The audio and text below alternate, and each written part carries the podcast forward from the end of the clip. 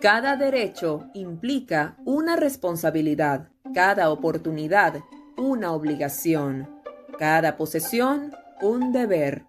John Rockefeller. La responsabilidad es uno de los elementos y prerequisitos indispensables para el éxito, pero esta también es quizás la garante prioritaria ante el deber ser ciudadano en cualquier entorno de la vida, para garantizar la paz y la armonía en el encuentro con el otro.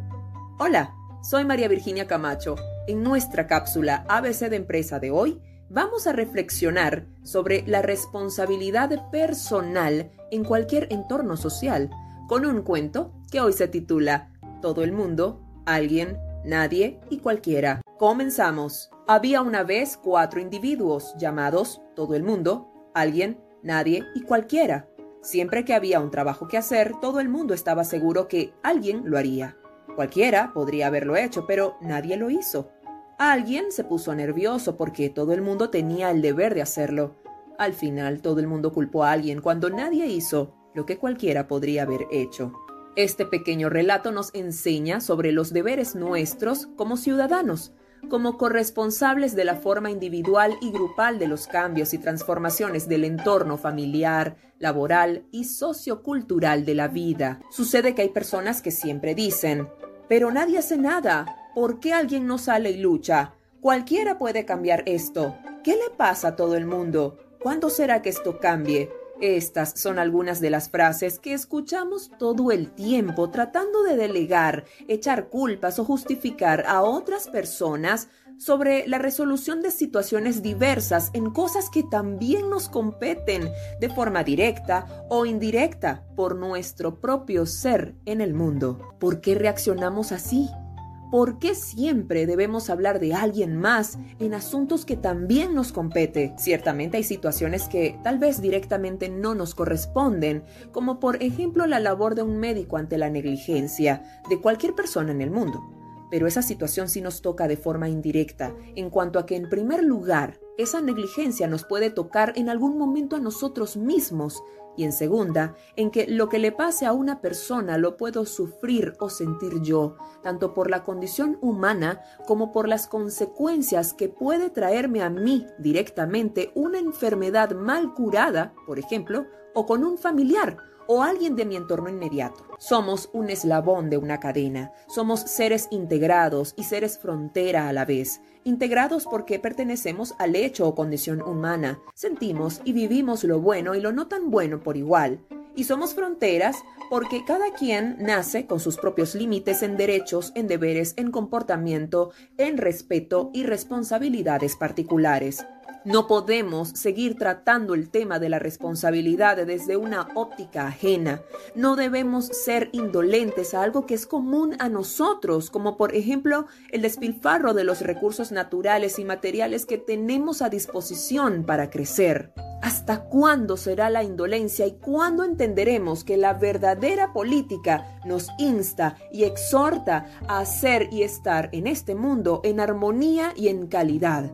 Por esta razón, en esta cápsula y en homenaje al Día Nacional del Politólogo, quiero hablarles sobre la política como una acción de organización y de integración social que garantiza la armonía o la resolución de normas o leyes como una actividad de responsabilidad de acción conjunta y recíproca en la que todos tenemos el deber natural y social de ser integrales y éticos en nuestros diversos desempeños sociales, pues para garantizar más y mejor la supervivencia de la condición humana. Cuando observamos a alguien contaminar el medio ambiente, por ejemplo, alguien quien lanza basura a las calles de forma indiscriminada o alguien quien daña espacios públicos, nos hacen un daño directo a nosotros. Si alguien ensucia, nos está ensuciando y si nosotros lo hacemos, se lo estamos ocasionando a alguien más. Si usted es de las personas que le huye al tema político, le voy a decir,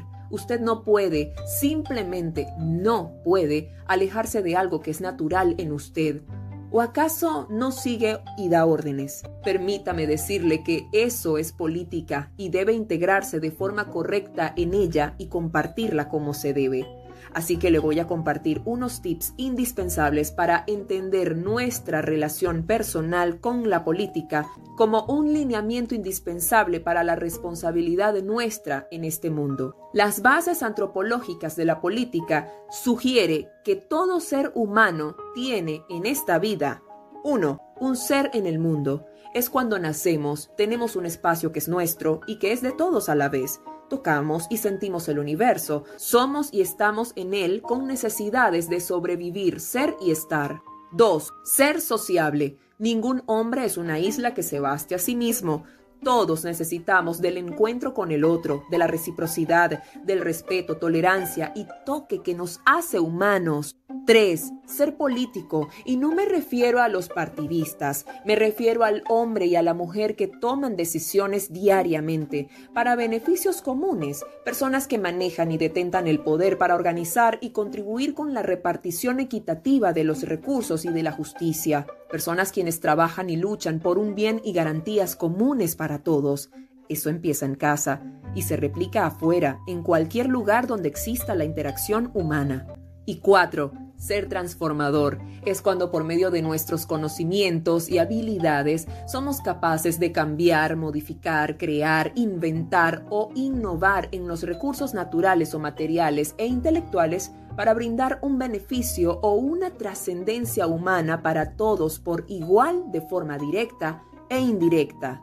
Entonces, ¿qué piensa ahora de los fundamentos de la política? Entienda que lo que hace alguien bueno o no tan bueno tiene consecuencias en todo el mundo, y si cualquier persona que no tome las riendas de forma seria en lo importante de la vida, nadie se contagiará de hacer algo. Su problema es mi responsabilidad y mi problema es su responsabilidad. Estamos ligados a lo mismo. No entregue el valor de la responsabilidad en personas ineficientes para hacer algo importante. Impulse usted el cambio con las buenas costumbres. Tal vez usted no cambie el mundo, pero como siempre digo, una acción nuestra tiene dos opciones. Una, será un efecto multiplicador con su ejemplo o enseñanza. Y dos, si hace algo positivo, aunque no cambie nada, al menos usted no será parte del problema. Construyamos juntos una empresa humanizada desde el ser y estar en este mundo. Hasta aquí nuestra cápsula ABC de empresa. Recuerde, la gran empresa empieza en casa. Empieza en ti. Soy María Virginia Camacho.